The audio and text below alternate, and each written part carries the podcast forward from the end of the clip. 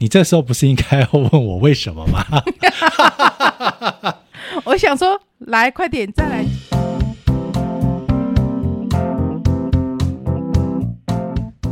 大家好，我是 Alan，我是 Cindy，欢迎收听 AC 交流电。今天我们要来 AC 哇哇哇讲新闻。但是在开始之前呢，我想要先念两三篇留言。这是在 Apple Podcast，然后有近期真的有蛮多的听众给我们五星好评，感谢好感动，真的。他们给我们五星好评之外，他们还有留言鼓励我们，谢谢大家。我们很需要你们跟我们互动，真的。对，我先念跟今天这个哇有关的，有一位听众呢，多元司机。他说：“这样听一些新闻还不错，而且他听是用耳朵哦。”那另外就是有一个听众叫做“有时候真的很想知道”，好特别的名字哦。他应该是听我们 EP 四十二电友前面听还不知道我们的那一集聊要聊什么内容是同志。嗯，那聊到后面，我们的来宾海尼根还有爱德华，嗯、对他们才直接点出说出柜这件事。对，出道出柜。那这个听众呢，留言是说，同志这集很喜欢，令人感动。我的妈妈如果是主持人就好啦。他这样讲，我很想哭哎。我觉得很感动啊。也许是这样的身份没有受到，可是他没办法说出来。对，没办法像我们的海尼根或还有爱德华，是可以直接跟家人坦诚他是同志的这件事情。如果你有听到这一集的话，就是希望你还是可以坚持你自己喜欢的事情，可以做你想做的事。对，加油！的辛迪妈妈她鼓励了你，好不好？你可以来私讯我，可以跟你聊天。那另外有一位听众是嗨妈，她听的这一集是比较久之前的，是我们的 EP 十四那一集哦，那一集很长，那一集讲了一个多小时，是在是在聊糖尿病相关的。我起鸡皮疙瘩。对，这这位听众他说好喜欢糖尿病那一集，温暖的语调说出感伤的过程。同为 T One 妈妈，一定要上来鼓励你们，谢谢你。连连 为什么连续两个留言都有点让人家觉得很感动？对啊，就跟跟电友报告一下，我们家辛迪真的他比较感性。对，我现在在念这个留言的时候呢。我我有忍耐，你别，我有忍耐，我有忍耐。好，那就谢谢听众呢，在 Apple Podcast 给了我们五星好评，然后又留言给我们，也欢迎你们多多益善，就是可以多留言，多五星好评哦，感谢你们。那接下来我们就开始今天的。AC 哇哇哇！我好犹豫，要先分享哪一个哦？你呃，我觉得先先分享比较轻松。我每一个都很轻松，比较开心的，好不好？我今天每个好，我今天每个都很轻松哎。这几则新闻我自己都觉得还蛮有趣的。其中有一个新闻是说，我觉得大家都会有发财梦，是你做发财梦觉得最接近很多很多财富的梦想呢？你会想要做什么？哎，这个真的，我觉得发财梦也叫白日梦。对，就有时候我们不是会看大乐透或威力彩。他现在奖金已经累到多少的时候，你可能忍不住就会幻想一下说：假设我今天中了这一注，我要干嘛？我要干嘛？我要做什么？我该我要在哪里买房子？对，每个人就是都会有这个发财梦嘛。嗯、那我要分享就是一个跟他真的发财了。就美国有一个女生啊，她去买了那个就是乐透彩，美国也有乐透彩嘛，而且其实他们奖金都还蛮高的。那在中大奖的时候，有的人会想说，我选择要。告诉另外一半，有的人会选择不要告诉另外一半。那这一名美国女子呢，她就是买乐透彩，她中了一百三十万美元。哎，换算台币是多少？三千九百万。好厉害哦！这一百三十万还是一百四十万？一百三十万美金。对，三千九百万台币。对，中奖之后的大概十一天左右，她就跟她结发二十五年的丈夫离婚了。并且他没有告诉他这个奖金的存在，因为这件事情他被告上法院，所以以后如果因为他中这个乐透是在离婚前，对不对？所以夫妻财产共有。就像你刚刚讲的，我们是在就是在婚姻期间我中了这笔奖，你应该是有义务要告诉你另外一半。那因为你没有讲，所以你被告上法院，法院还裁定他每年要支付，每年哦，你要支付他六万六千八百美金。我要考你台币是多少？哇，两百万台币呢？对，两百万，你每、欸、每年呢，很划不来耶，很划不来啊！而且你要付他二十年哦，所以他二十年就四千万了。对，所以你换算下来啊，你的这个乐透彩奖金就没有了啊。在法庭上呢，这个女生就说她不希望她的丈夫得到她的奖金，所以她在离婚的时候并没有去提出来这件事情。其实，在法律上规定呢，这就会变成是一个有点欺诈或是恶意的行为。那这就像刚刚讲的，如果你真的在婚姻当中，你有中乐透彩，一定要告诉你的另外一半哦。律师的意思是说，这叫专有财产，这不叫共有财产。可是也因为这样辩解，让法官呢更俩公，所以才判了他刚刚这一个惩罚性的奖金，每年你要付他两百万，二十年刚刚好赔光光。哎、欸，真真的二十年赔光光哎、欸。可是我问你，那你会觉得你中奖一定要告诉你另外一半吗？不会啊。我说已婚的状况下，不会啊。我也觉得你怎么忍住不讲啊？我不知道、欸、我中了，我会很开心跟他说，第一时间就跟他说，你他妈的给我离职，你明天就给我离职。可是呢，我们家这位呢，可能还会说，你给我一到两个月，我要把它交接好才能走。好啦，没办法，这是他的信。那恭喜你二宝，你可以离职喽。那等我中了之后，欸、好不好？哎、欸，那中多少他可以马上不用工作？我觉得威力彩就可以了。多少嘛？一亿啊！一亿，一亿，他才可以不用工作。一亿，你中两千万，他可以马上不要工作。两千万也可以啊。黑妹，好，二宝，恭喜你，准备离职喽。等我中了再说吧。不瞒你说，我这个月发票呢，中了一千块。我第一件事。我跟你讲，连着一千块我就忍不住。那一天，因为我是有用那个 app 嘛，然后你中奖的时候，那个 app 会通知你说恭喜你发票中奖了。我马上，我跟你讲，第一时间我就跟我姐说，哎、我发票中奖了。我实在没有办法相信，说一千万我中了一千万，忍住不跟人家讲。哎，我觉得这要看个性哎、可能因为你们家庭关系都很好，你跟你姐和你妹，嗯、你们的感情都非常好。对，你看我们上我们上次有一集不是在聊到，你连结婚，今天如果是你老公突然跟你妹跟 Molly 告白，对不对？你都会直接没关系送他杀了老公，或是把老公送他。对，你们感情好到这程度啊？啊那我问你，你一千万你会跟你弟讲吗？跟我弟哦，你犹豫哎、欸？我会跟二宝讲，我不会跟我弟，我不知道哎、欸，我会跟家人分享吧。对呀、啊，一定会讲的。哎，可是你刚刚在犹豫，犹豫不是不是，我只是突然犹豫。正常人不是都会问说老婆或老公吗？我知道你一定会跟二宝讲啊，所以我只是二宝这个不用说。那我知道你一定会讲。我如果中一千万，我因为家人一定都有自己的群主啊，对，我一定会在家家里的群主跟我爸妈和我弟分享这个喜悦，然后我会直接跟他们说，麻烦大家就是排个时间吧，我们来吃饭，没有，我们全家出去出国玩。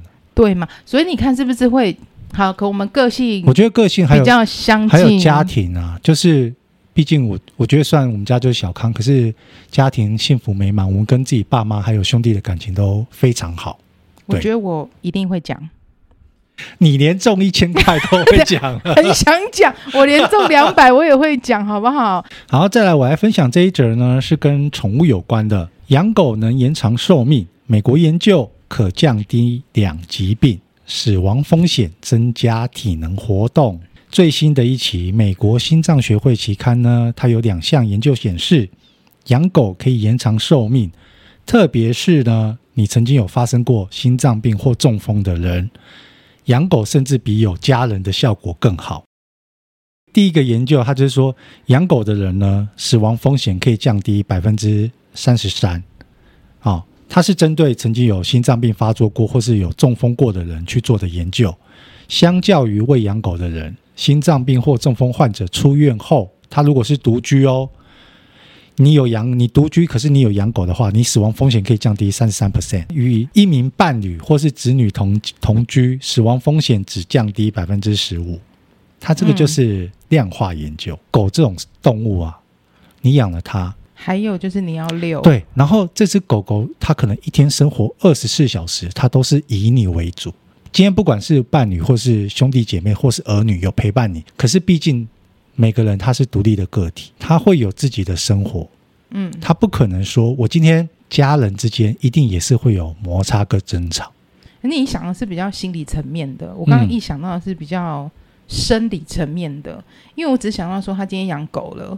你就逼不得已一定要带它出去，你知道狗是一定要遛的。它这边就有写，遛狗会增加体能活动。没错，我想的是生理方面的。当然，像像你刚刚讲心理的，其实心理层面支持一定也是有啦。他们是分析了三百八十万人哦。哦，那其实数据挺大。很大，十项的健康资料后发现，养狗的人呢，死于各种原因的风险比不养狗者减少了百分之二十四。其实。就是这么多数据显示，就是你只要是有养狗，嗯，你的死亡风险就会比没养狗的人还要低。可是它特别指的是狗这个宠物吗？猫呢？没有提到猫哦。对呀、啊，因为猫不用遛。养狗有很多的好处，不过我觉得养狗你一定要衡量自己的能力。养狗不是不用花钱哦，其实养狗还是要花钱的。然后再来就是，如果你没有把握，你真的可以每天都带它出去遛一遛的话。拜托你不要养狗，你就是他的唯一。你可能可以出去，你可以去做什么事情？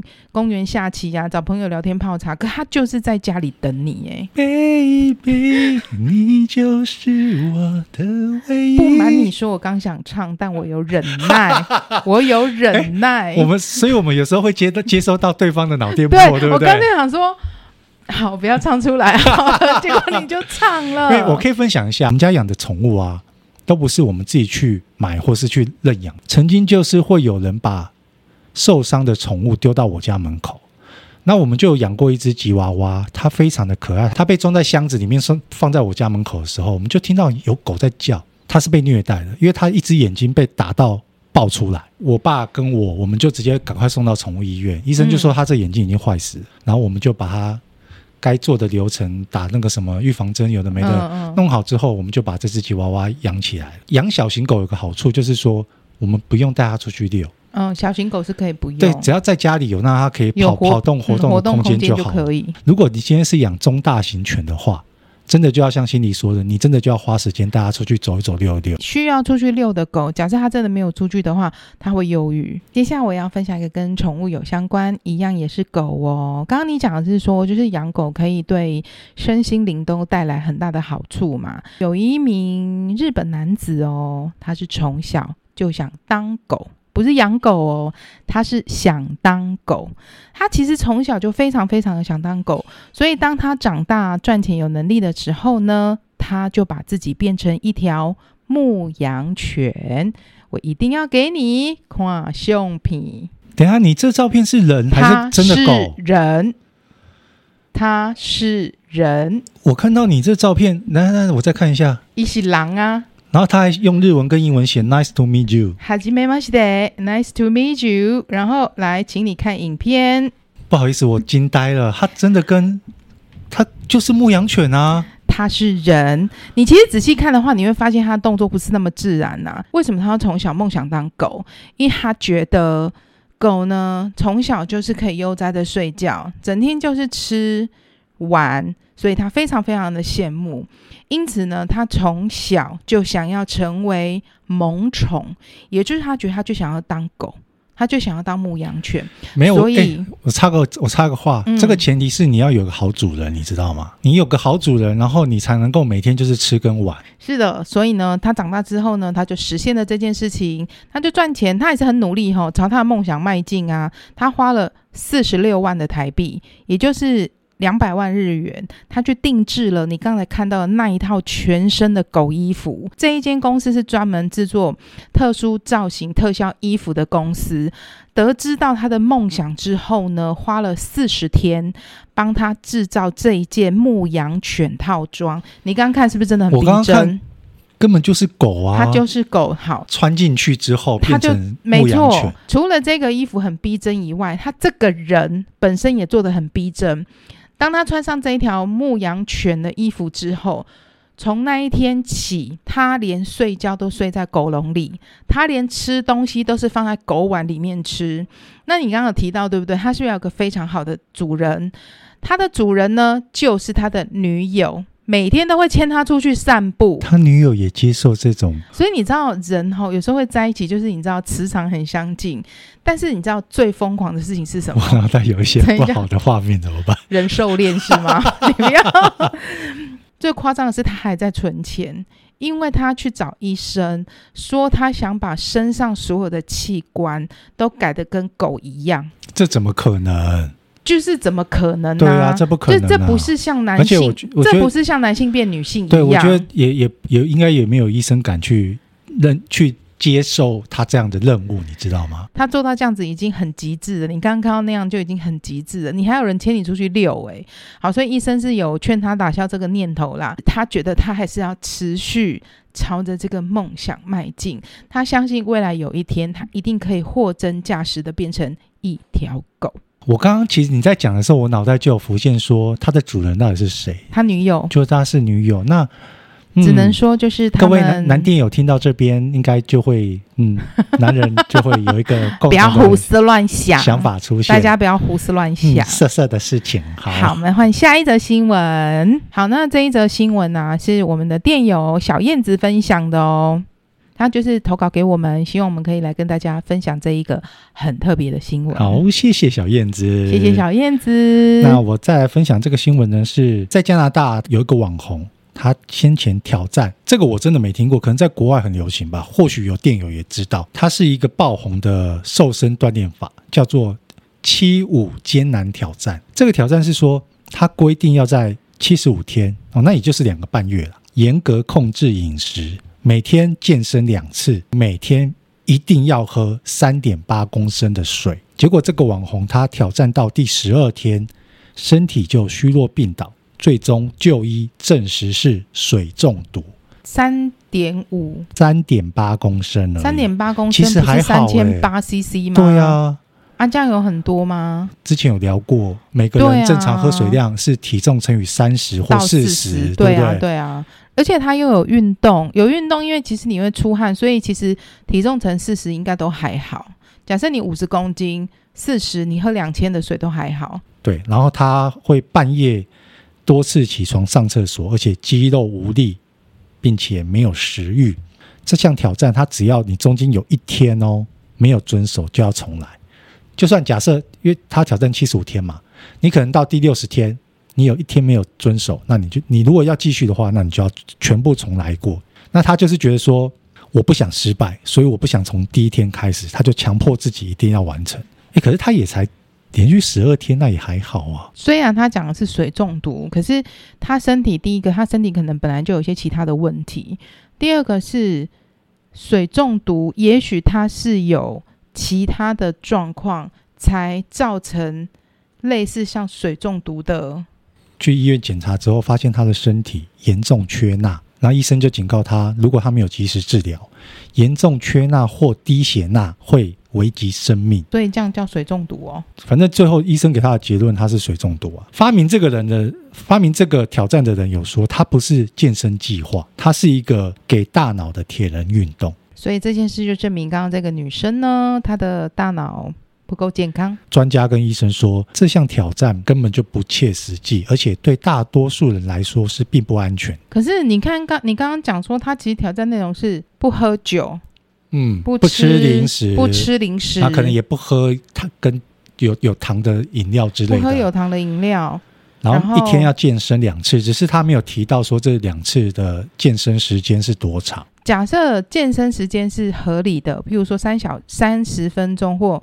一个小时左右，如果真的只是这四项的话，我觉得应该不是不难啊，不足以会让他十二天就进医院，所以应该是他也许在这七五挑战之外，他又更艰难的去对自己做了什么要求，而且你才会变成这样。你，你，你记不记得我们有一个朋友叫豹哥？对，豹哥有说，就是如果是有在配合运动的话，他他那天说喝水量是乘以五十吗？还是多少？呃，要看你的状况。他是说，如果你的运动量真的有足的话，到四十也都还是可以接受的范围。所以我觉得三千八百 CC 是 OK 的呢。好啦，所以哈、哦，我们良心的建议大家，如果你真的想做什么类似像这样子健康啊、瘦身啊的挑战跟管理呀、啊，希望你还是可以找合格的运动教练或者是营养师，可以搭配你的状况去做一个量身定制的方案，就是不要随便自己乱做啦。身体健康最重要，因为你不知道你身体状况是什么。对。有时候运动过度，或者是吃什么吃太多或吃太少，反而是一种伤害。那我来分享一个跟吃的有关的新闻。我们刚刚讲到吃东西嘛，我觉得我们台湾人很喜欢吃吃到饱，尤其像最近啊，你有印象？最近有一个新闻是，有一间吃到饱的餐厅，它的价格加上服务费要破四千块，但是一位难求。就是、哪哪一间哪一间，我怎么不 知道？你知道你知道饗食天堂对不对？知道。饗食天堂的哥哥叫想想对不对？哦、知道。想想的阿公叫做想 A Joy，就是他的在顶端。哦、这个、这个我就不知道，他是所以他是呃，以享食天堂系列来说，他是最最顶级。最顶级。目前目前我不知道未来会不会有一个一套八千的，不知道。但是现在就是有一个这一个 buffet 的价格，那大家都。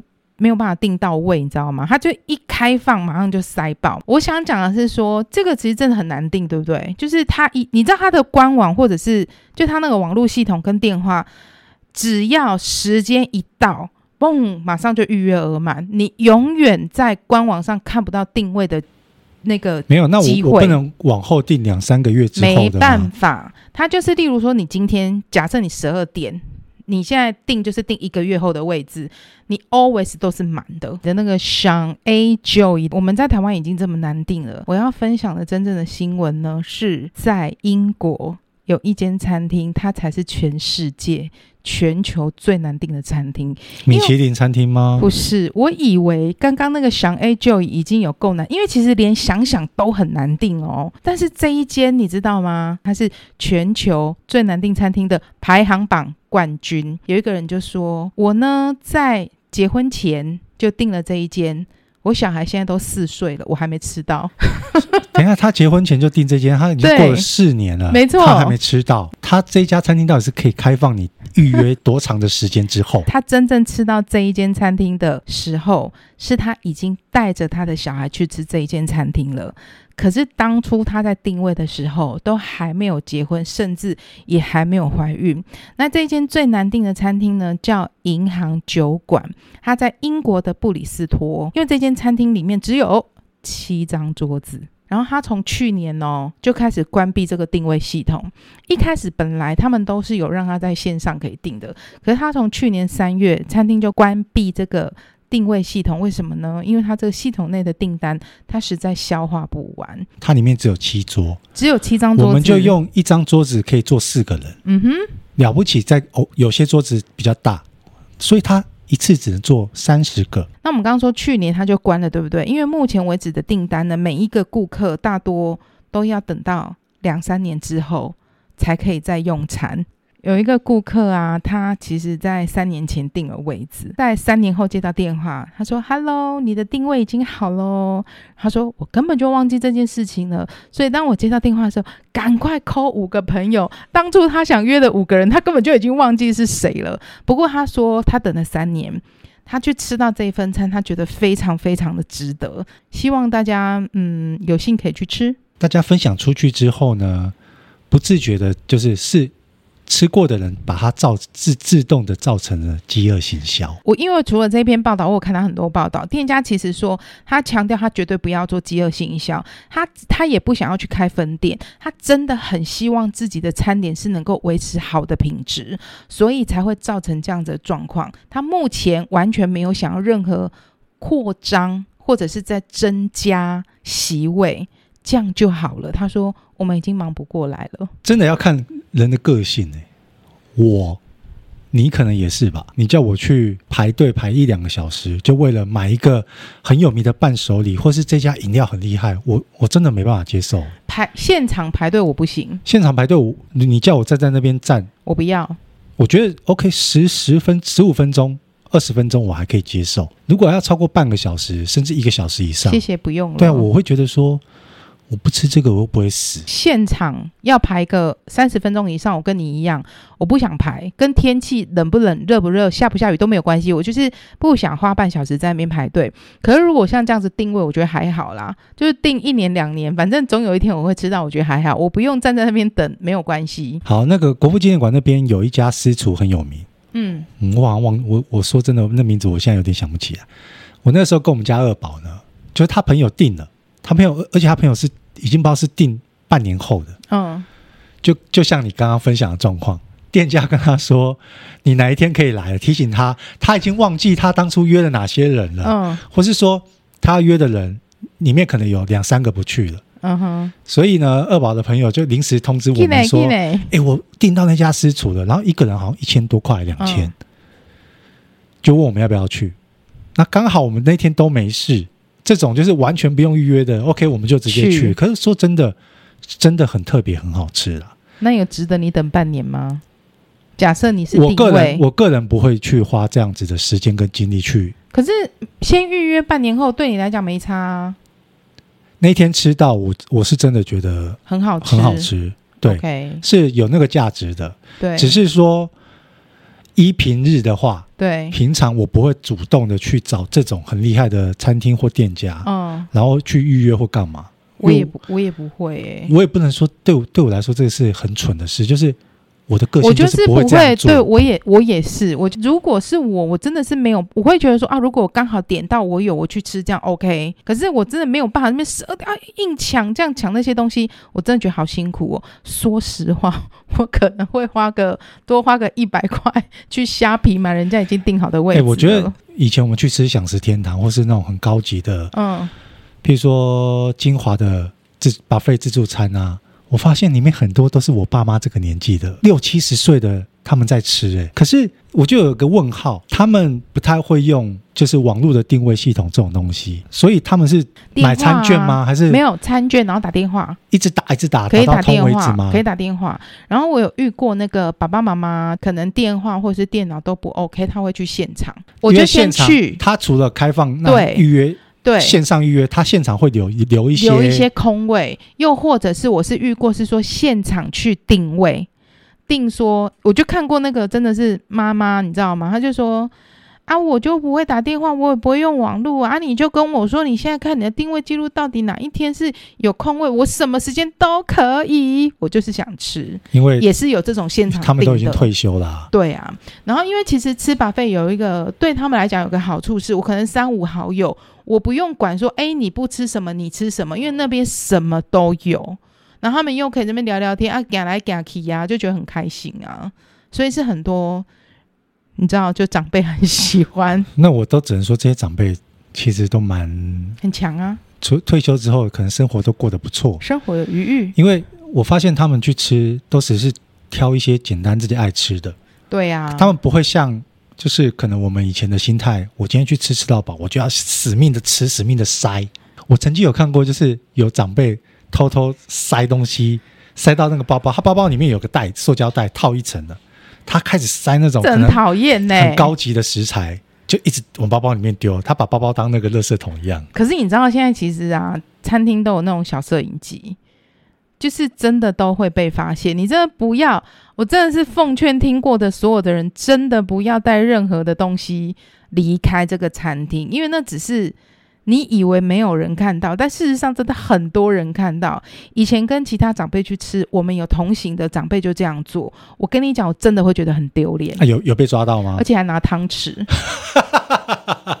我就是真的生气耶。他。他偷那个汤匙，他觉得说：“哎、欸，这汤匙就碎耶！”我就说：“你知道这有多少人用过吗？”对啊，我真的是你在那边用就算了，你带回家要干嘛？你可以吃得起这一餐，你买不起一只汤匙吗？嗯、不是我妈哦。嗯。是别人，是别人。好，那今天就谢谢各位收听我们的 AC 哇哇哇。嗯，非常欢迎大家分享你们觉得有趣的新闻给我们哦。只要有收到的话，看状况啦。如果真的有点无聊，我也是不会分享。就是你觉得有趣，然后我跟辛迪也要觉得有趣。对对，好，那就是欢迎你给我们分享，有一些故事也可以跟我们一起分享。那今天就谢谢大家的收听，我们下次见，拜拜，拜拜。